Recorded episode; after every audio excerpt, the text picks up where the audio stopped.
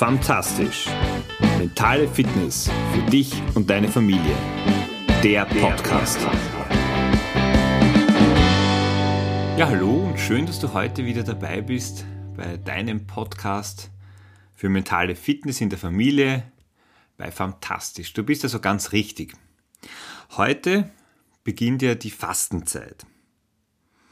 Und ich mir so Gedanken darüber gemacht habe, dass die Fastenzeit beginnt, ist der erste Impuls, der gekommen ist, gleich der gewesen, naja, Fasten tun wir jetzt eh schon gefühlt das letzte Jahr mit Beschränkungen, weniger Leute treffen, sehr starken Reglementierungen. Da macht naja, also nach so einem Jahr Dauerfasten wäre es doch Zeit, vielleicht ein bisschen den Fokus und die Perspektive zu wechseln und so diese jetzt beginnende Fastenzeit zu einer ganz besonderen, unvergesslichen und einzigartigen zu machen. Den Blick nach vorne zu richten und das Ziel zu verfolgen, dir, dir selbst etwas Gutes zu tun. Also so eine Fastenzeit 2.0. Frei nach dem Motto, achte, ich achte gut auf mich für dich. Das heißt, wenn ich für mich schaue, dass es mir gut geht, dann ist es klar, dass es im Außen auch eine Auswirkung hat. Auf deinen Partner, auf deine Freunde, Bekannten, Arbeitskollegen und ganz besonders natürlich innerhalb der Familie auch auf deine Kinder. Wie kann so eine, eine Fastenzeit jetzt 2.0 ganz besonders aussehen? Die Idee, die für mich dahinter steht, ist, dass du dir zum Beispiel eine Stunde pro Tag nur für dich nimmst. Jetzt sagst du euch, um Gottes Willen, eine Stunde, viel zu viel, unmöglich, das schaffe ich nicht. Dann beginn klein und steigere es. Fang vielleicht mit fünf oder zehn Minuten an. Ich bin mir sicher, dass am Ende nach diesen gut 40 Tagen du zumindest bei der Stunde angelangt bist. Und es geht jetzt nicht um den Ego-Trip, sondern wirklich darum, einfach gut auf dich selbst zu achten. Ich habe jetzt sieben verschiedene Tipps und Möglichkeiten vorbereitet, wie du diese Stunde oder das ein bisschen weniger für dich einfach nutzen kannst. Das erste, was ganz simples, vielleicht beginnst du wieder ein bisschen mehr zu lesen. Das Smartphone auf die Seite zu legen, ich kenne das bei mir auch, es ist irgendwie so, wenn es mal langsam ruhig zu Hause wird, äh, nimmt man das Handy zur Hand, laut den Kindern eh viel zu oft, auch untertags, und dann scrollt man so ein bisschen durch, bleibt auf Facebook, YouTube oder wo auch immer hängen und eine Stunde ist dahin wie nix. Nimm dir Zeit zu lesen. Lies, was dich interessiert, was dich motiviert, fasziniert und vor allem auch erfreut. Etwas, das irgendwo ein Lächeln auf dein, auf dein Gesicht zaubert, wo du einfach Spaß daran hast. Lesen ist für den Kopf etwas ganz anderes, etwas viel aktiveres, als wenn du äh, dir einfach etwas kurz ansiehst. Ja? Und du siehst auch, dass die Aufmerksamkeitsspanne eine ganz andere ist. Du kennst es sicher, nach ein, eineinhalb Minuten ist eigentlich bei einem Video, wenn das jetzt nicht der Hammer ist, bist du sofort wieder weg. Ja? Oder machst noch was anderes nebenbei. Beim Lesen, ich merke das, wenn ich am Abend äh, lese, werde ich ganz anders, viel schneller müde, als wenn ich mir vielleicht auf der Couch noch irgendetwas dann äh, am, am TV, im TV anschaue. Das wäre gleich der zweite Punkt nach dem Lesen. Gönn dir selbst eine, und ich will es nicht Fastenzeit nennen, das wäre dann wieder energetisch nicht so wertvoll, sondern eine, einfach gönne deinem TV eine Pause. Lass ihn fasten. Und so bin ich mir hundertprozentig sicher, dass die eine Stunde schon sofort gewonnen ist. Also, TV ab und überleg dir, was kannst du anders machen. Besser als TV ab ist ihn gar nicht anzumachen. Der dritte Punkt ist äh, etwas, was mir persönlich ein großes Anliegen ist. Mach so ein Sauerstoffmangelfasten. Oder anders gesprochen, ich denke, seit die, die Maskenpflicht da weit um sich gegriffen hat, wissen wir alle den Wert von Frischluft viel äh, besser auch einzuschätzen.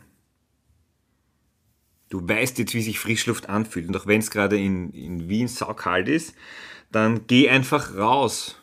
Schenk dir deinen täglichen Spaziergang wo du Frischluft einatmest.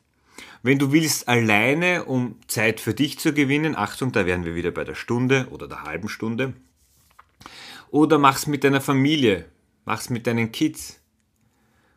Oder nimm Freunde mit und wenn dir das zu nah ist, dann telefonier mit ihnen. Aber gönn dir einfach so diese, diesen richtigen Boost an Frischluft, denn Frischluft und Sauerstoff sind nichts anderes als am Ende Energie, die du dir selbst schenkst. Der vierte Punkt, schenke deinem Körper Zeit. Geh zum Beispiel mal früher schlafen. Mach Bewegung. Spazieren ist ein guter Anfang. Aber vielleicht findest du auch noch etwas anderes, wo du vielleicht über ein, ein, ein Workout oder was auch immer ein bisschen Aktivität in deinen, in deinen Körper hineinbringst. Der Frühling naht, noch sehr langsam, aber er naht. In ein bisschen mehr als einem Monat äh, klopft er auch schon dann an die Tür. Es schadet also nicht, auch den Körper langsam wieder in die Gänge zu bringen. Und da ein bisschen Sport und nicht jetzt Extremsport, sondern dosiert, mal vielleicht ein bisschen laufen zu gehen äh, oder auch nur Eislaufen zu gehen oder was auch immer. Ja, das macht auf jeden Fall Sinn. Also schenk deinem Körper auch die Zeit. Der Körper ist nicht weit vom Thema der Ernährung. Und ja, das ist so das Kernthema des Fastens, das wir immer damit, damit assoziieren. Und noch einmal, du merkst schon, ich baue gerne einen anderen Rahmen, dieses Reframing um, um das Thema auch des, des Fastens, des Verzichtens herum. Schenk deinem Körper und dem Geist ein paar Tage, äh, vielleicht, und nicht jeden Tag, wo Gemüse und Obst und Wasser im Vordergrund stehen. Koch was Frisches für dich und deine Familie. Und mach es bewusst. Du musst es nicht jeden Tag machen, aber wirklich aktiv auf das Thema Ernährung zu achten. Also bei mir ist das Thema, ähm, dass ich eigentlich schon seit x Jahren auf Alkohol im, im Großen und Ganzen verzichte und genauso auf Süßigkeiten. Also Ausnahmen sind immer die Geburtstage der Kinder, die da einfach in die Fastenzeit hineinfallen, also von immer ein bis zwei, also abhängig davon, wie eben die, die Fastenzeit fällt. Aber sonst merke ich, dass es mir und meinem Körper gut tut, nach den doch irgendwo im wahrsten Sinne des Wortes schwereren, kalten Tagen, wo einfach auch die Ernährung eine andere ist. Das heißt, mach dir deine Ernährung bewusst, was dir gut tut und dann einfach wie immer mehr davon. Punkt 6 wäre so, belohne dich dafür, dass du so bist, wie du bist. Weil eins muss dir klar sein, darf dir klar sein, du bist einzigartig. Es gibt auf der ganzen Welt niemanden, der genauso ist, wie du bist. Und schätze das. Mach dir selbst ein Geschenk. Ein Geschenk der Wertschätzung. Du darfst dir auch etwas kaufen. Aber ich merke das zum Beispiel äh, ganz stark daran, äh, meine Frau hat zu ihrem Geburtstag im, im Jänner ein Klavier bekommen und jetzt erwische ich sie unter Anführungszeichen immer wieder, dass äh, sie sich ans Klavier setzt und einfach so halt mal da zehn Minuten oder auch mal ein bisschen länger spielt. Und das finde ich wunderbar. Zu merken, dass sich, äh, also auch in der Perspektive aus, aus Partnerbrille heraus, sich einfach diese Zeit schenkt und diese Zeit nimmt und es tut dir gut. Und natürlich kannst du in dieser halben Stunde, Stunde oder in den zehn Minuten noch was anderes machen. Du kannst auch noch den Müll wegtragen oder was auch immer aber du kannst dir bewusst auch die Zeit für dich selbst nehmen. Und wenn du nach zehn Minuten oder einer halben Stunde erfüllt, zufrieden und happy aufstehst und an die Tätigkeiten herangehst, die der Alltag eh so mit sich bringt, oder vielleicht auch eine, an eine größere Aufgabe, die du länger vor dir hergeschoben hast, dann gehst du energetisch mit einem ganz anderen, im positiven Sinne Rucksack an die Sache heran, dass das, denke ich, äh, definitiv mehr bringt. Also such dir etwas aus, beschenke dich mit etwas, was dich erfreut. Und du kannst davon ausgehen, dass es eben auch andere erfreut. Ja, und der letzte Punkt von meinen sieben Punkten ist äh, ein ganz spezielles Fasten, nämlich das Fasten von negativen Gedanken. Du kennst ja schon aus, aus meiner Episode des News-Fastens, äh, dass ich versuche, möglichst wenig an, an negativen Gedanken an mich heranzulassen. Und wenn ich ehrlich bin, äh, es ist gerade in der aktuellen Phase, in der wir uns bewegen, verdammt schwierig, weil es eben einzig und allein de facto ein Thema geht und das ist energetisch nicht gut. Das ist auch für mich der Hintergrund, warum ich gesagt habe, ich will, äh, möchte möglichst wenig negative Gedanken an mich heranlassen, weil ich persönlich meine, dass wenn sich die ganze Welt einzig und allein um ein negatives Thema sozusagen bewegt, dann ist das energetisch nichts was uns als Gesellschaft, uns als Personen weiterbringt, glücklich macht, in unsere Stärke und in unsere Kraft bringt. Und darum lade ich dich einfach ein, faste von negativen Gedanken. Und das heißt jetzt nicht, ich denke nicht an negative Gedanken, weil du weißt schon, dieses nicht an etwas denken, da gibt es dieses unendlich oft schon erklärte äh, oder erzählte Beispiel, denke nicht an einen rosa Elefanten und was hast du im Kopf? Ja, natürlich. Den Elefanten in der Farbe, die er so nie haben würde. Das heißt, du musst also, bevor die Gedanken dich, an dich herangetragen werden können, da musst du schon das Stoppschild aufziehen. Das heißt, wenn du mit Menschen äh, in deinem engeren Umfeld zu tun hast, wo du weißt, hoppala, da geht es jetzt vielleicht im beruflichen Umfeld oder auch im privaten Umfeld oder auch in der Beziehung, da fängt jetzt die Suderei an äh, oder, also auf gut Wienerisch die Suderei oder das, das Raunzen, dass ich lade meinen Müll bei dir ab, damit es mir besser geht. Genau davor Stopp zu sagen, wertschätzend, vielleicht auch mit einer, mit einer Notlüge, nämlich einer Ausrede, du, ich habe jetzt keine Zeit, lass uns später telefonieren oder was auch immer. Denn du nimmst die Themen mit, ob du willst eben oder nicht. Und davor, denke ich, darfst du dich auch in der, in der Fastenzeit schützen, denn all das, was dich energetisch kraftvoller und wertvoller macht und, und, und, und entspannter, das macht dir auf jeden Fall Sinn.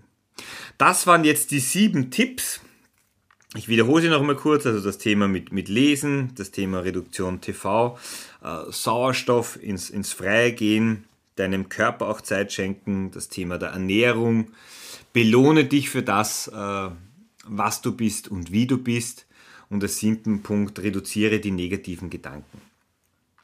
Und was mir ganz wichtig ist, dass äh, du, wenn du so eine Podcast-Episode hörst, dass du auch die Möglichkeit hast, es umzusetzen. Und dazu habe ich mir äh, drei Umsetzungstipps überlegt, die ich dir gerne noch mitgeben möchte für diese hoffentlich einzigartig unvergessliche Fastenzeit.